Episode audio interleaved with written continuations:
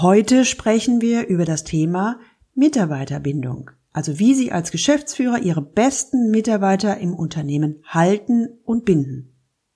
Wie kann ich meinen besten Mitarbeiter im Unternehmen binden?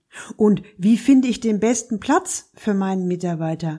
Oder wie finde ich einen Weg, der mich nicht mehr Gehalt kostet? Und wie, begegne ich dem Wettbewerb, der attraktive Angebote macht? Auf diese Fragen finden wir heute Antworten. Willkommen zu meinem Podcast Leben an der Spitze für erfolgreiche Geschäftsführer und die, die es werden wollen. Ich bin Gudrun Happig und finde für Ihre individuellen Herausforderungen an der Führungsspitze Lösungen, die ganz allein für Sie gemacht sind und wirken.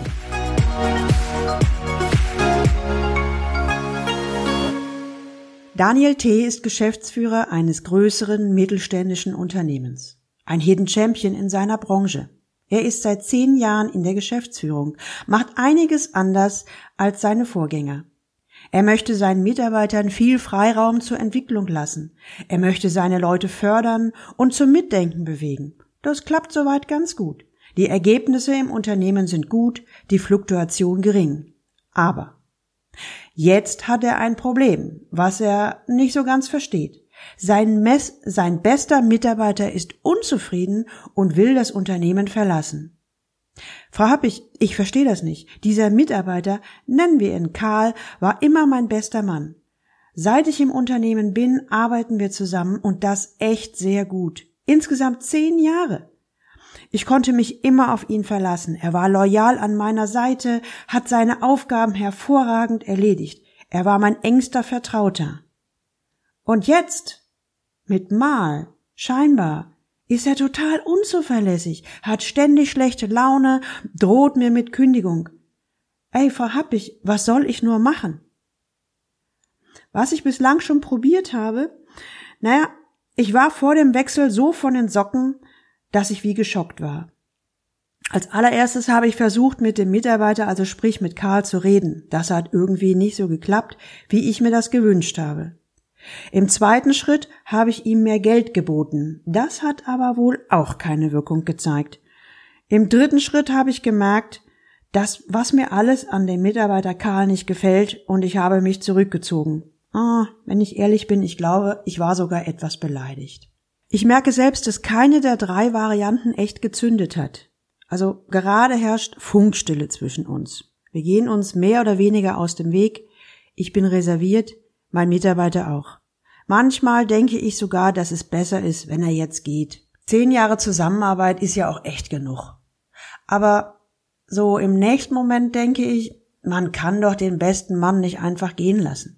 Ja, was wünsche ich mir jetzt? Also eigentlich wünsche ich mir jetzt einen Sparringspartner, der mich durch diese Situation begleitet und mir sagt, was jetzt das Richtige ist für mich. Und wenn ich das weiß, hm, ja, dass sie mir vielleicht auch einen Weg aufzeigen, wie ich das dann umsetze. Also das, was jetzt gerade richtig für mich ist. Eier, Eier, Eier, also mal auch konkret auf den Punkt gebracht. Ich stelle mir gerade drei Fragen. Erstens, was soll ich jetzt tun? Und zweitens, soll ich ihn gehen lassen? Soll ich ihn halten? Ich weiß es echt nicht. Und drittens, falls ich eine Chance habe, Karl zu behalten, ja, ähm, wie stelle ich das an? Also mir gefällt, mir fällt nichts Gescheites ein. Die Fragen von Daniel T. sind recht konkret und ich überlege, tja, was ist jetzt wohl der nächste gute Schritt? Ich denke, im ersten Schritt geht es darum, Klarheit zu schaffen. Also, was will Daniel T. wirklich? Dazu macht es wahrscheinlich Sinn, dass wir die Situation von verschiedenen Seiten beleuchten. Es geht ja darum, dass er Klarheit braucht über seine echten Wünsche und dass es auch irgendwie Klarheit über ein Commitment von Daniel braucht. Wenn wir das haben, aber erst wenn wir das haben, brauchten wir im zweiten Schritt dann konkrete nächste Umsetzungsschritte. Ich stelle mir vor, dass ich eine Menge Fragen stelle und versuche dadurch Licht ins Dunkle zu bringen. Also gehen wir mal los. Daniel, Sie haben mir erzählt, dass Sie über zehn Jahre mit Karl sehr gut zusammengearbeitet haben. Wie sah das konkret aus? Berichten Sie doch mal ein wenig. Daniel holt tief Luft und beginnt. Karl ist ein ganz wunderbarer Mann, loyal, zuverlässig, sehr sozialkompetent. Er war irgendwie wie meine rechte Hand für mich. Sobald ich ein Thema hatte, konnte ich dies sehr offen mit ihm besprechen. Ich konnte mich darauf verlassen, dass ich eine ehrliche Antwort bekam. Auch konnte ich mich darauf verlassen, dass er verschwiegen war. Er hat mal gesagt, dass er sehr gerne für mich arbeitet. Und wenn es darum ging, dass ich ihm Aufgaben gegeben habe, dann konnte ich mich auch darauf verlassen, dass er sich um die Umsetzung gekümmert hat. Ich habe es echt genossen, so einen engen Vertrauten im Unternehmen zu haben. Die Chemie passte immer. Wissen Sie, Frau Happig, mir ist schon bewusst, sowas findet man ja nicht so oft, dass die Chemie passt, oder? Daniel kommt ein wenig ins Schwärmen, wenn er über die Vergangenheit mit Karl erzählt hat. Er war für den kaufmännischen, also Karl war für den kaufmännischen Bereich inklusive Personal zuständig. Die Position nannte sich offiziell kaufmännischer Leiter, aber auf Titel haben wir hier im Unternehmen nie wirklich Wert gelegt. Wenn er sich weiterbilden wollte, habe ich meistens zugestimmt. So habe ich ihm zum Beispiel die Ausbildung zum Coach finanziert. Und natürlich haben wir auch über Entwicklungsmöglichkeiten im Unternehmen gesprochen. Also so richtig einig geworden sind wir uns allerdings nicht. Daniel macht eine Pause, blickt zu Boden, sein Gesicht verfinstert sich, bevor er wieder anfängt zu sprechen. Aber jetzt geht gar nichts mehr. Karl ist launisch geworden, macht wahnsinnig viele Fehler. Ständig diskutiert er mit mir, was hier im Unternehmen alles schief läuft. Wenn ich versuche, mit ihm konstruktiv über ein Thema zu sprechen, dann hört er überhaupt nicht zu. Außerdem erkenne ich immer mehr Schwachpunkte. Seine fachlichen Kenntnisse sind zu dünn, von Personalarbeit hat er wenig Ahnung, Mitarbeiter führen kann er auch nicht. Und dann ist er vor ein paar Wochen angekommen wegen einer Gehaltserhöhung. Ey, da hat es mir echt die Sprache verschlagen. Bei allem, was er gerade falsch macht, ehrlich, der ist viel zu hoch bezahlt. Und dann hat Karl auch noch davon erzählt, dass es ein anderes Unternehmen gäbe, das Interesse an ihm habe. Ey, soll er doch gehen. Ist bestimmt besser so. Außerdem muss er ja auch, muss er sich ja auch weiterentwickeln. Ich will und kann ihm das nicht bieten. Und ich lasse mich nicht erpressen. Huh. Was sind das für Worte? Ja, und im Moment ist es so, aktuell haben wir unseren Kontakt auf ein reines Arbeitsverhältnis reduziert. Wir arbeiten miteinander, sind sehr auf der Sachebene und sonst gehen wir uns eher aus dem Weg. Ich höre, ich höre Daniel aufmerksam zu und bin überrascht über den Wechsel seiner Stimme, seiner Meinung über Karl. Ich denke so bei mir, Irgendetwas muss hier passiert sein, sonst käme es doch nicht zu einem Wechsel um 180 Grad. Also frage ich Daniel konkret, Daniel, was ist passiert? Nichts, entgegnet Daniel.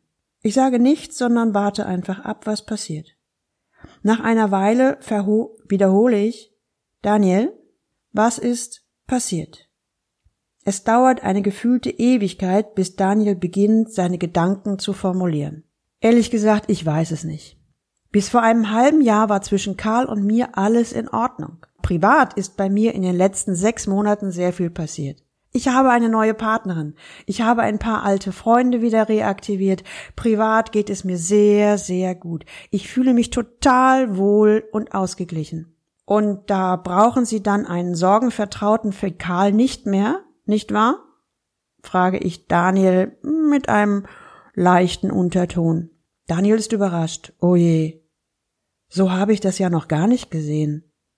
Hm, das könnte tatsächlich stimmen. Also früher hat Karl auch etwas von meinen Priva privaten Sorgen mitbekommen. Also wie gesagt, er war der Vertraute für mich für alle Belange, beruflich wie privat. Heute erzähle ich Karl kaum mehr etwas von meinem Privatleben. Ja, da habe ich ja jetzt andere Leute. Es kann schon gut sein, dass er sich da ausgeschlossen fühlt. Und als quasi Gegenreaktion jetzt Aufmerksamkeit erzeugt, indem er selbst anfängt zu quengeln oder Unzuverlässigkeit oder unzuverlässig wird oder von Alternativjobangeboten spricht, entgegne ich. Könnte das sein? Daniel, mir ist noch etwas aufgefallen. Am Anfang haben Sie sehr von Karl geschwärmt. Haben ihn nahezu idealisiert, nur tolle Sachen an ihm gesehen. Jetzt zum Schluss war es das genaue Gegenteil. Sie haben kein gutes Haar an ihm gelassen und nur Fehler gesehen. Ist es so? Das wäre so, als wenn Sie vorher nur die Sonnenseiten gesehen haben und jetzt nur die Schattenseiten sehen. Wir Menschen bestehen aber immer aus beiden Seiten der Medaille. Oder wie sehen Sie das? Hm, Daniel überlegt. Ja, ich glaube, vorher habe ich ihn so gesehen, wie ich ihn sehen wollte. Er hat mir ja auch viel gegeben und war immer für mich da und im Grunde immer an meiner Seite. Oh, das hat mir schon echt gut gefallen. Emotionale Baustellen habe ich aktuell keine, eher im Gegenteil. Und Privates teile ich jetzt mit anderen. Ich habe ihn da eher außen vor gelassen. Als er dann anfing zu zicken, also so will ich das jetzt mal formulieren, war er nicht mehr ausschließlich für mich da, im Gegenteil. Jetzt hat er was von mir gefordert, auf einer Ebene, die ich ihm nicht geben wollte oder konnte. Und da fing es an, dass ich nur noch das Negative gesehen habe. Hm, stimmt. Sie haben recht. Die Wahrheit, wenn man das mal so sagen will, soll oder muss oder wie auch immer, liegt wahrscheinlich genau dazwischen. Daniel, ich denke, es geht jetzt im allerersten Schritt mal darum, dass Sie echte Klarheit finden, ob Sie nun Karl weiter im Unternehmen haben wollen oder ob Sie ihn loswerden wollen. Ich schaue Daniel in die Augen und warte ab, und ähm, ob was passiert und wenn ja, was passiert. Daniel schaut betreten zu Boden, als er formuliert, hm, ja, also ich glaube, es ist besser, wenn er geht. Ich will ihm nicht im Weg stehen. Er hat bestimmt bei anderen Unternehmen eine gute Chance und nach zehn Jahren ist so ein Wechsel ja auch mal ganz gut. Ich denke so bei mir, ich höre die Worte von Daniel, aber irgendwie kamen sie bei mir an wie Argumente, die innere Überzeugung fehlte mir. Ich überlegte, wie könnte ich jetzt herausbekommen, wovon dann Daniel in seinem Innern tatsächlich überzeugt war, was also seiner inneren Wahrheit entspricht, was seinem Commitment entsprach. Ich ließ eine Pause entstehen, bevor ich fortfuhr. Daniel, wenn Sie könnten, wie Sie wollten, und Sie wüssten, es würde gelingen, was wäre für Sie die beste Lösung mit Karl. Daniels Augen leuchteten, er strahlte mich an und sagte mit klarer, entschiedener Stimme, also, ich fänd es super, wenn Karl zu 30 Prozent weiter sehr eng an meiner Seite arbeiten würde, also wie so meine rechte Hand, und zu 70 Prozent möchte ich ihn auf Augenhöhe haben, also als echten Feedbackgeber zu inhaltlichen Themen, wo er Ahnung hat. Ich schweige, schaue Daniel an, und beobachte, wie er sich jetzt weiter verhält. Ich achte auf seine Körperspannung, auf seine Bewegung, auf seinen Atem. Alles scheint in sich stimmig zu sein. Daniel, ich habe den Eindruck, dass Sie tief im Innern Karl gerne behalten wollen und die Argumente von wegen Entwicklungschancen und zu teuer bezahlt eher logische Argumente sind, die aber mit Ihrer inneren Entscheidung wenig zu tun haben. Kann das sein? Daniel überlegt, wird still, bevor er formuliert, ja, das kann tatsächlich sein. Also wenn ich ehrlich zu mir selbst bin, wenn ich mich frage, was ich will, dann will ich ihn tatsächlich am allerliebsten behalten, aber er unterbricht sich selbst. Sagen Sie mal, wie kommen Sie darauf? Denn bis vor zehn Minuten war ich ja noch vom Gegenteil überzeugt. Ich versuche eine Erklärung. Ob es mir gelingt, wird sich nachher zeigen. Wenn es darum geht, Entscheidungen zu treffen, dann habe ich die Erfahrung gemacht, dass die wichtigen und echten Entscheidungen immer aus dem Innern getroffen werden. Da will man dies oder man will das. Da kommt so eine innere Klarheit hoch. Man weiß einfach, was richtig ist. Wenn man in diesem Zustand ist, dann passt auch im Außen alles zusammen. Also sprich die Körperhaltung, die Stimme, die Stimmlage, die Körperbewegung, alles in sich stimmig. Im Coaching achte ich bei Entscheidungssituationen immer auf solche Momente und achte darauf, auf was ich in dem Moment Resonanz erhalte. Ich spiegle dann meinen Eindruck und schaue noch einmal darauf, wie Sie auf mein Gesagtes reagieren. Ist die Reaktion wie eine Bestätigung oder gehen Sie in Widerstand und versuchen mit mir zu diskutieren. Daniel und bei Ihnen hatte ich folgenden Eindruck. Um möglicherweise einer Konfliktsituation mit Karl aus dem Weg zu gehen, haben Sie wahrscheinlich unbewusst nur noch das Negative gesehen und haben für Gehen auch noch logische Argumente gefunden, die zum Lebenslauf von Karl passen. Aber das hatte mit Ihren tatsächlichen Wünschen nichts zu tun, hab ich zumindest den Eindruck. Wow, sagt Daniel, wie sehr das Unbewusste mich doch steuert. Und dann auch noch bei so wichtigen Entscheidungen. Immerhin geht es hier um einen meiner wichtigsten und besten Mitarbeiter. Daniel ist sichtlich überrascht, welche Wende unser Gespräch nimmt. Die Zeit in unserem Coaching-Termin rast und wir müssen für heute Schluss machen. Ich frage Daniel, was er von heute mitnimmt. Noch ganz irritiert formuliert er, also erstens, ich bin ja gekommen mit der Frage, wie binde ich meinen besten Mitarbeiter? Aber diese Frage war viel zu früh. Ich habe gemerkt, dass ich so mit mir und meinen ambivalenten Gefühlen beschäftigt war, dass ich auf diese Frage zwar eine Antwort gefunden hätte, aber ob sie die gewünschte Wirkung erzählt hätte, erzielt hätte, wäre fraglich gewesen. Diese Frage ist eine wichtige, doch eine andere Frage ist noch wichtiger. Also spricht, das ist das Zweite, was ich so mitgenommen habe, bevor ich mir Gedanken darüber mache, wie ich einen Mitarbeiter binden will, muss ich mir tatsächlich erst einmal sehr im Klaren darüber werden, ob ich den Mitarbeiter überhaupt halten oder binden will und warum ich den Mitarbeiter überhaupt halten oder binden will. Und dann als drittes habe ich festgestellt, diese Fragen hören sich so einfach an. Doch es braucht schon eine intensive Reflexion und ich muss vor allen Dingen ehrlich mir selbst gegenüber sein, um darauf eine echte Antwort zu finden. Das vierte, was ich mitnehme, jetzt habe ich eine klare Entscheidung treffen können. Jetzt ist auch mein echtes Commitment da oder zumindest wieder da. Ich spüre so eine innere Stabilität. Und fünftens, jetzt merke ich, jetzt bin ich auch offen dafür, gute Lösungen zu entwickeln und mich mit Herzblut und echtem Engagement dafür einzusetzen, Karl ans Unternehmen zu binden. Ich freue mich schon aufs nächste Mal, wenn wir darüber sprechen. Wenn Sie das auch kennen, dass sie einen guten Mitarbeiter binden wollen oder auch nur die Situation, dass ein guter Mitarbeiter droht zu kündigen und sie impulsiv Handlungsideen im Kopf haben, dann können sie Folgendes tun, also so ganz ein ganz pragmatischer und praktischer Tipp. Bevor Sie also über Lösungsideen nachdenken, finden Sie erst einmal Klarheit. Das heißt, im allerersten Schritt Fragen Sie sich bitte ganz, ganz ehrlich, will ich diesen Mitarbeiter behalten? Hier gehen Sie bitte ein wenig tiefer und reflektieren, was gefällt mir an dem Mitarbeiter? Denken Sie hierbei an Fachliches, aber vor allem auch an persönliche Eigenschaften. Rufen Sie sich einige Beispiele Erinnerung, wo Sie von dem Mitarbeiter begeistert waren. Reflektieren Sie, was hat mich in dem Beispiel an dem Mitarbeiter so begeistert?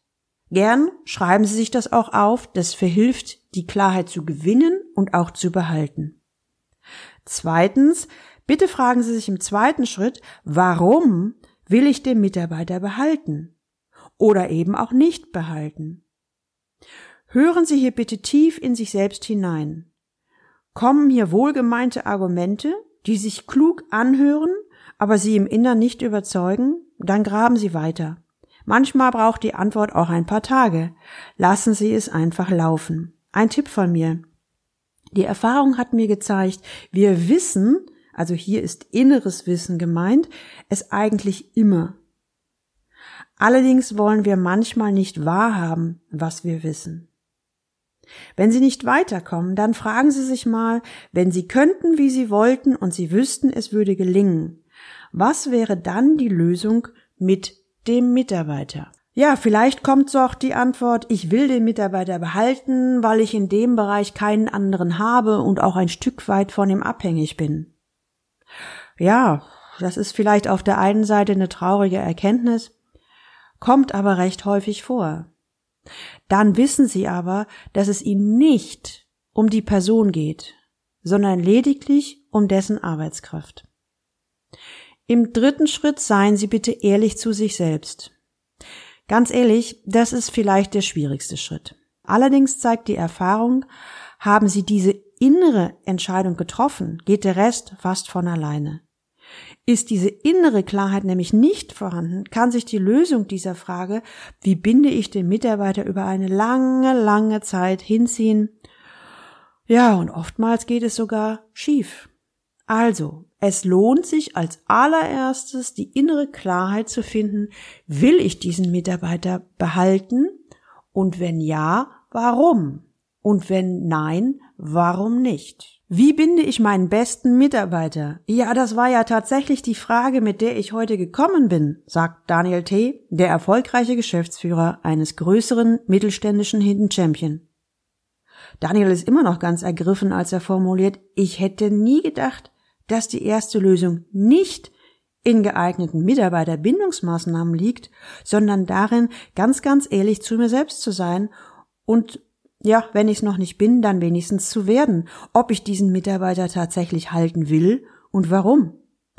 Auch ist mir klar geworden, dass sich Beziehungen innerhalb eines Unternehmens schnell ändern können, ne, dass ich schnell mal die rosarote Brille absetze und die schwarze Brille aufsetze.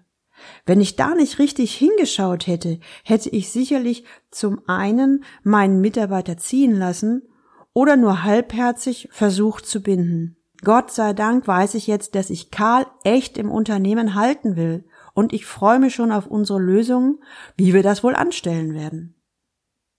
Ja, in der nächsten Folge sprechen wir dann über ganz konkrete Lösungen, wie wir Karl ans Unternehmen binden wollen.